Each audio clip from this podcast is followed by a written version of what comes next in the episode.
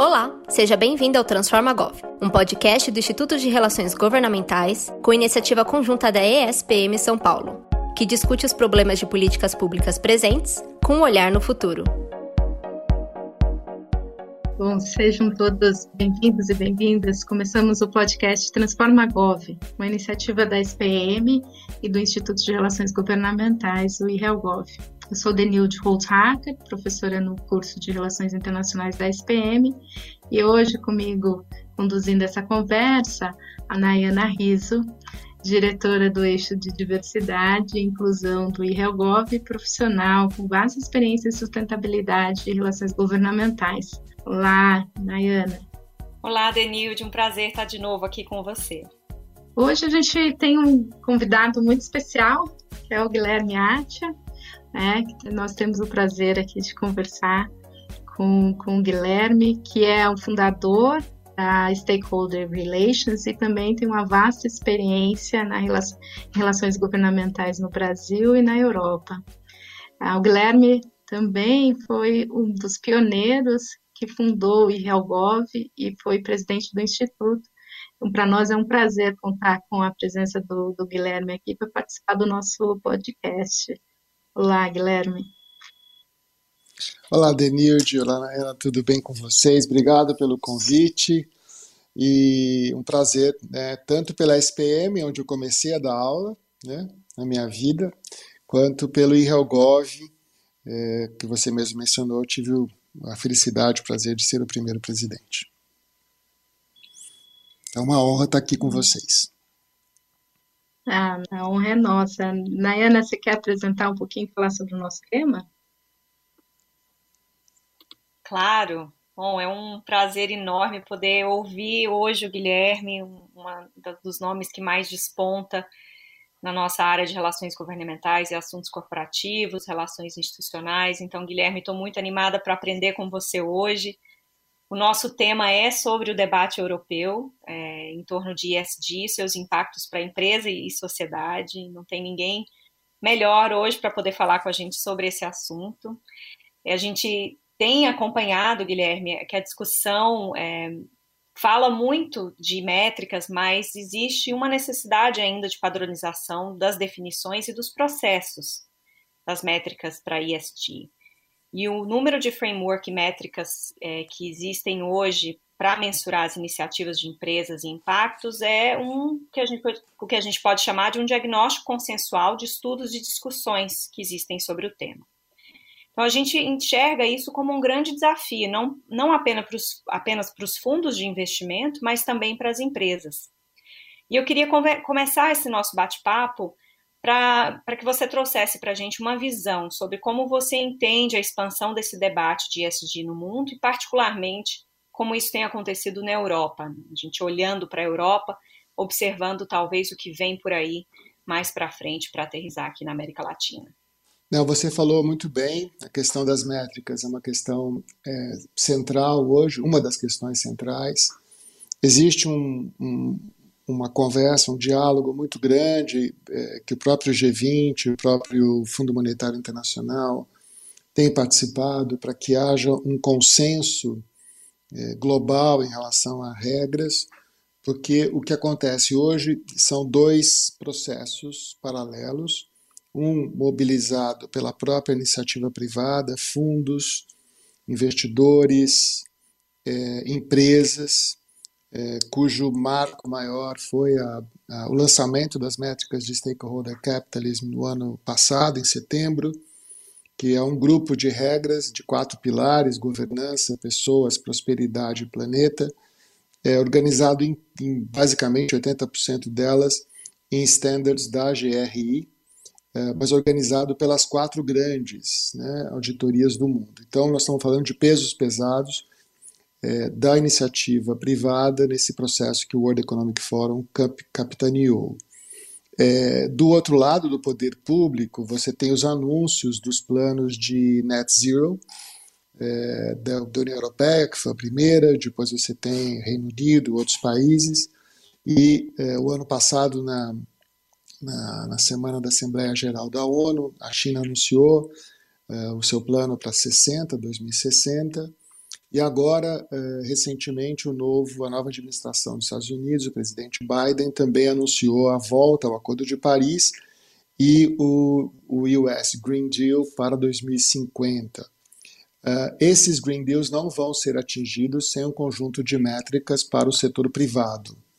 É, o setor privado que produz, é o setor privado que, que, que tem emissões, enfim.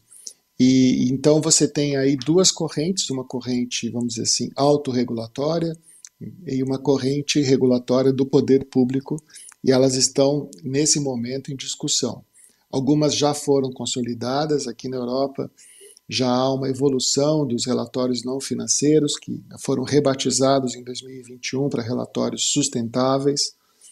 É, foi aprovado recentemente, faz uma questão de semanas, é, uma mudança muito grande daqui do padrão de relatórios é, sustentáveis, na ampliação das empresas que vão ser obrigadas a reportar.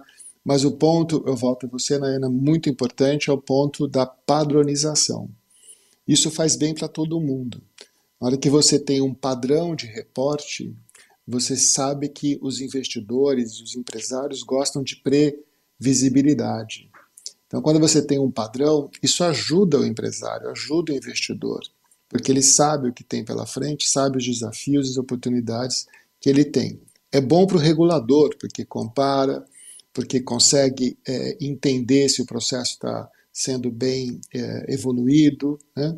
e é bom para a sociedade, porque tem transparência, tem governança. Então eu vejo hoje esse modelo de encontro entre os dois lados, o privado e o público, do ponto de vista de reporte, de transparência de reporte, de finanças sustentáveis, como o mais marcante, talvez o que mais é, vai deixar, é, vamos dizer assim, um, um, a base, um fundamento para um capitalismo mais, mais é, inclusivo, diverso, equitativo e sustentável. Excelente, Guilherme. Muito interessante os pontos que você trouxe, inclusive atualizando aqui já de antemão os termos de relatório, relatórios não financeiros para relatórios sustentáveis. É, eu queria muito que você contasse para a gente, acho que a gente pulou essa parte para já beber do seu conhecimento, mas contasse para a gente a sua experiência, a sua trajetória, que te posiciona é, hoje de uma forma tão interessante para acompanhar os assuntos, tanto na Europa. Então, conta para a gente um pouco da sua trajetória. Ah, eu estou na estrada há algum tempo já. É, e, e, tive a oportunidade de trabalhar em setores diferentes. É, a vida me deu desafios fantásticos de montar equipes, ser pioneiro. É, aconteceu isso na Alcatel, lá, enfim, final da década de 80, começo da década de 90. Ela tinha acabado de chegar no Brasil e, e outras empresas do setor de telecomunicações é, olhavam para aquele processo de privatização com, com, com os olhos já aqui da Europa, do que já tinha acontecido, do sucesso da privatização aqui. É, e eu pude então participar. Foi um, um, processo que eu nem sei muito bem como começou, mas de repente eu já estava liderando um grupo, é, um grupo na Bini, e que acabou, é, enfim, sendo porta-voz do setor lá em Brasília, em sessões mistas do Congresso, e reuniões com presidenciáveis. Foi um processo muito bacana. E, coincidentemente, quando foi aprovada a Lei Geral da, das Telecomunicações e a privatização, é, eu recebi o convite para me juntar à Renault é, como primeiro diretor brasileiro, cuidando também de comunicação, relações com o governo, com o governo cuidando também de assuntos de CSR, né, de responsabilidade social corporativa, para, para a América do Sul. era um diretor estatutário, fazia parte do conselho, e acabei é, aprendendo muito naquela época, montando uma equipe, foram desafios bem interessantes. É, a Anfávia também foi uma experiência grande, fui vice-presidente lá, na época o mais novo, talvez, é, talvez seja um dos mais novos da história, porque é uma, é uma entidade que, que, em que você tem lá pessoas que chegaram é, em cargos mais altos, são mais seniors, né? e, e, eu tinha chegado lá um pouco mais cedo. Foi, foi uma experiência bem bacana mesmo. E aí, depois eu montei minha própria empresa institucional e nela eu pude treinar country managers, eh, CEO, CEOs regionais, nas relações com imprensa, com governo aí no Brasil. É, foram experiências muito bacanas de ver como o comportamento é, é, cultural muda muito do que é relacionamento, por exemplo, aqui na Europa e dentro da Europa, dentro dos diversos países que compõem a União Europeia, como isso muda quando você chega no Brasil, enfim. e tudo isso foi somando, né? Depois eu fui trabalhar na Philip Morris, uma experiência incrível também. E de lá fui para a Nike, onde eu fiquei praticamente 10, 9, 10 anos, parte deles no Brasil, parte aqui na Europa, em Bruxelas, na capital da União Europeia. É, no Brasil, é, tive essa experiência incrível com relações governamentais em 2013, de poder montar uh, o primeiro curso de HelGov no Brasil, pelo que eu entendo, lá no INSPER, dentro da diretoria de estratégia, porque eu já imaginava, já queria que pensássemos do ponto de vista de empresas, do ponto de vista de decisões estratégicas. E o curso foi muito bom, foi um sucesso. No final, na última aula, os alunos vieram até mim falando: Poxa, a gente tem que continuar, continuar conversando, continuar se encontrando. E haviam claramente dois grupos. Um grupo que, que manifestava assim, um interesse mais social, uma espécie de um alumni, e o outro grupo já falando uma coisa mais estruturada, uma instituição. E eu fui para casa, assim, feliz pela, pela aula, mas eu não, não, considerei aquelas possibilidades, não achei que aquilo ia andar. E olha que andou, o, o, e o grupo do mais institucional mesmo. A gente foi se, se reunindo lá num café e conversando e anotando, e aquilo se transformou no Instituto de Relações Governamentais, o IRELGOV, é, com esses dois pilares, o pilar de educação e o pilar de, de separação, de questões éticas, de questões de, de organização do setor. É, e tive a, a, a, oportunidade de ter sido eleito o primeiro presidente do, do IRELGOV. Então foi uma experiência bacana. É, e depois também tiveram outras aqui na Europa, é, tanto em associações como a Câmara de Comércio é, Americana aqui na Europa, que é muito, muito importante como também a Associação das Marcas Esportivas para a Europa toda, é, conselhos de empresas sem fins lucrativos, enfim, uma experiência muito bacana. E eu vi, pelo olhar é, estrangeiro, olhar de fora, como que essas questões mudam, né? Como é que você, por exemplo, faz relacionamento é, com uma estrutura como a Comissão Europeia, muito, muito diferente do que a gente tem no Brasil, do ponto de vista de expectativas, de transparência, é, de processos, de extrema, é, extremo detalhamento dos temas, né? então tem uma especialização muito grande, é, tem, um, tem um grupo de talentos muito forte, gente de vários lugares do mundo vindo para cá, representações nacionais, subnacionais, de empresas, de associações, enfim, com muita transparência. É muito bacana ter tido essa experiência toda. E também a experiência acadêmica. Eu comecei a dar aula na SPM, em 1992, na pós de marketing. Eu tinha concluído um ano antes, fui chamado para ser professor e de lá não parei mais de dar aula. Fiquei na SPM por 11 anos, depois fui para o INSPER, fiquei mais, mais 11 anos. E aqui na Europa eu sou professor da Brussels Diplomatic Academy. É, e aqui agora no Brasil, voltando também a dar aula na SPM, no Leadership Academy. E de novo pioneiro, né? É o primeiro curso de Stakeholder Capitalism do Brasil. É um curso que vai ser muito dinâmico, de muita interação, é, enfim, onde eu espero falar pouco e poder ajudar uh, o debate. Então, é isso, é uma história longa, bacana e que eu tive muita oportunidade de aprender e muita sorte também.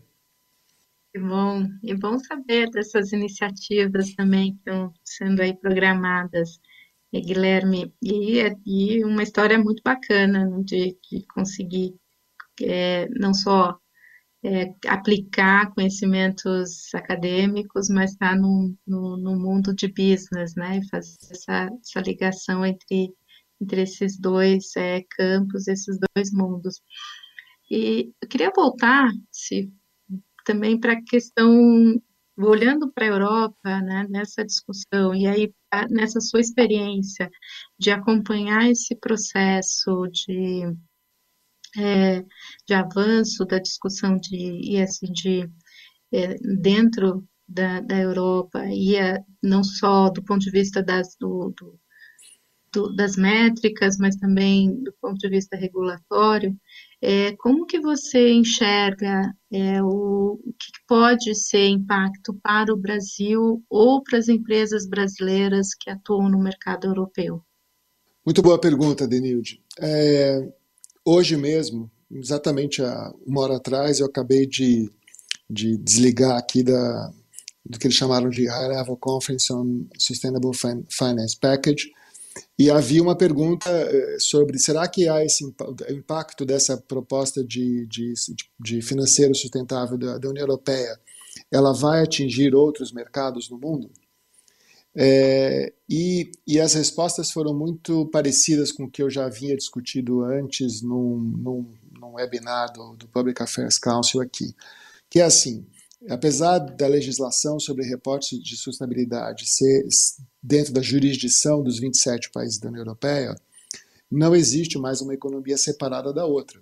Então você tem subsidiárias europeias no Brasil, você tem cadeia de valor no Brasil, né, fornecedores, tem matéria-prima, partes, componentes, e você tem também uma questão de concorrência. Então, na medida em que uma empresa baseada aqui na Europa, que reporta nesse novo modelo de reportes sustentáveis, uma série de regras e métricas novas, mas ele tem que está sediado fora e que não tem as mesmas regras e mesmas importâncias e mesmos impactos, vai haver uma questão de competitividade. Então eu vejo sim impacto no Brasil, tanto pelas subsidiárias, quanto pela cadeia de valor, como também por futuras ações de competitividade que virão. Em separado, não menos, mas ainda a discutir um pouco mais profundamente o possível impacto na cadeia exportadora.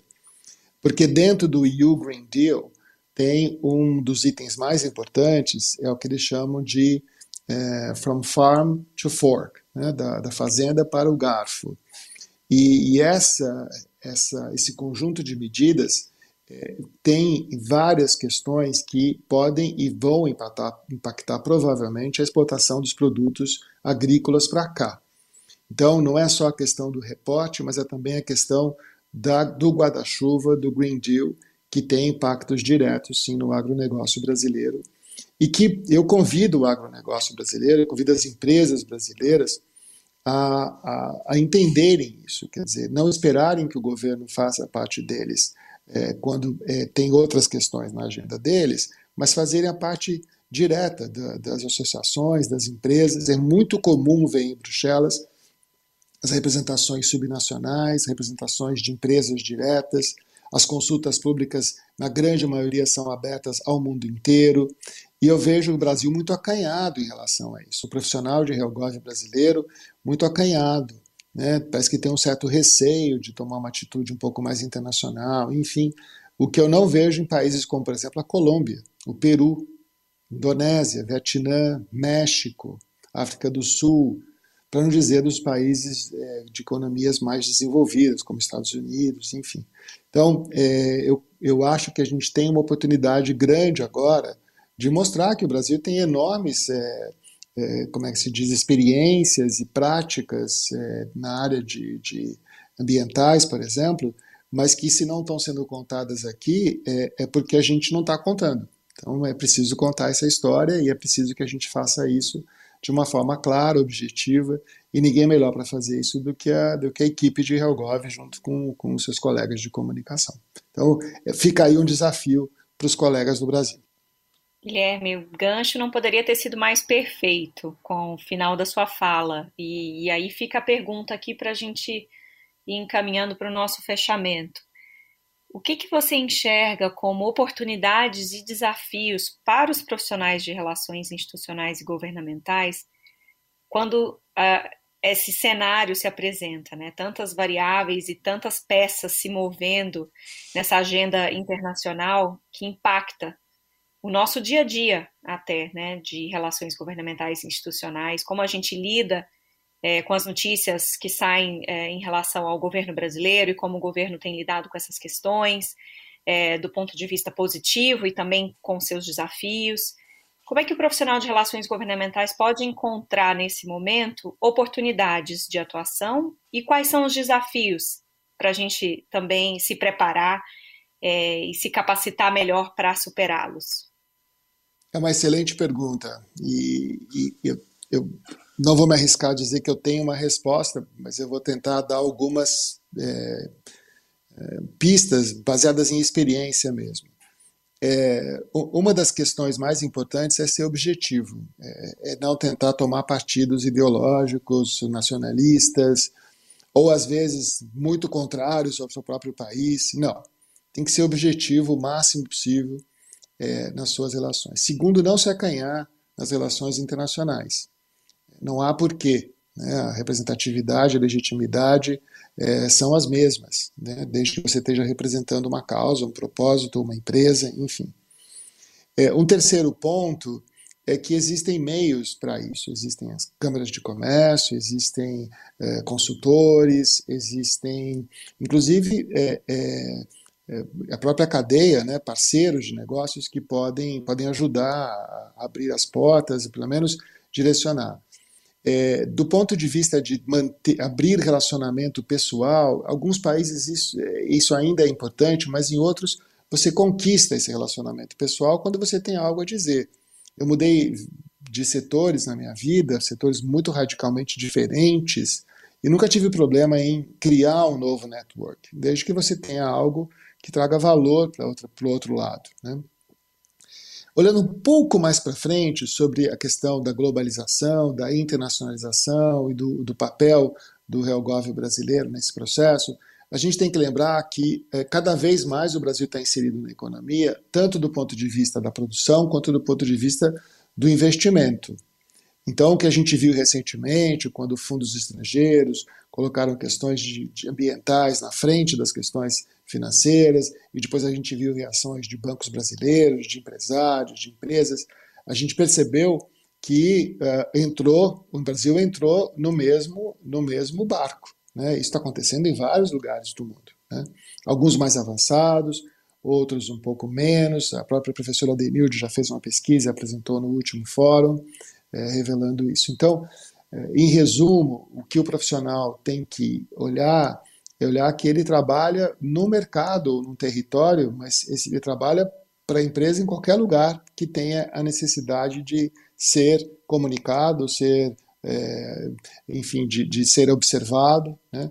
Ele não trabalha especificamente só naquela jurisdição, ele trabalha para o bom resultado do seu setor, da sua empresa, respeitando as questões sociais e ambientais. É esse o recado. Seja internacional, mesmo que você não precise viajar, ainda mais agora, né, que a gente não precisa, faz, faz tudo pelo, pelo computador. Muito bom, Guilherme. Eu aprendi um monte com você. É, adoraria manter as portas abertas para a gente manter esse diálogo aqui, te convidar para falar com a gente novamente no, no Transforma Gov, no, no, podcast.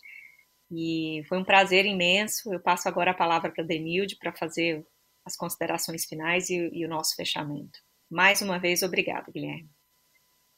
Bom, também agradeço, Guilherme. A gente é, tem sido aí parceiro numa série de atividades, é, não só na, na área, mas no, com o curso de Relações Internacionais da SPM, e que é sempre bom ouvi-lo sobre como que está, o que está acontecendo na Europa e também quais são os desafios para o Brasil. Então, é, para nós é um prazer contar aí com a sua participação e muito obrigada por participar. Obrigado vocês pelo convite, é, adorei é, e estou à disposição quando vocês acharem que vale a pena e também aprender com vocês. Aprendo, aprendo muito com a professora Denilde, porque eu estou sempre perto dela, então né, agora é um desafio para você estar tá perto também, para poder aprender com você, porque a gente faz assim, depois de dar aula mais de sei lá quantos anos, três, três décadas, é, a gente tem certeza absoluta que a gente aprende ali, né, na relação com, com o aluno, é, então a gente é meio aluno, meio professor. E a mesma coisa acontece quando você está sendo entrevistado, o entrevistador também te faz pensar, né? faz você raciocinar sobre coisas novas. Então aprendi também hoje. Obrigado pela, pela companhia e pela confiança e estamos à disposição. Bom, obrigado. Então chegamos aqui ao fim do nosso podcast de hoje. É, obrigada, Nayana, pela companhia e também obrigada novamente ao Guilherme pela boa conversa que tivemos e a, convido os nossos ouvintes a também nos acompanhar nas redes sociais do IRELGOV e da SPM, porque aí para manter as, as, sabendo o que, que vai acontecer nas próximas nos próximos episódios. Então, até mais.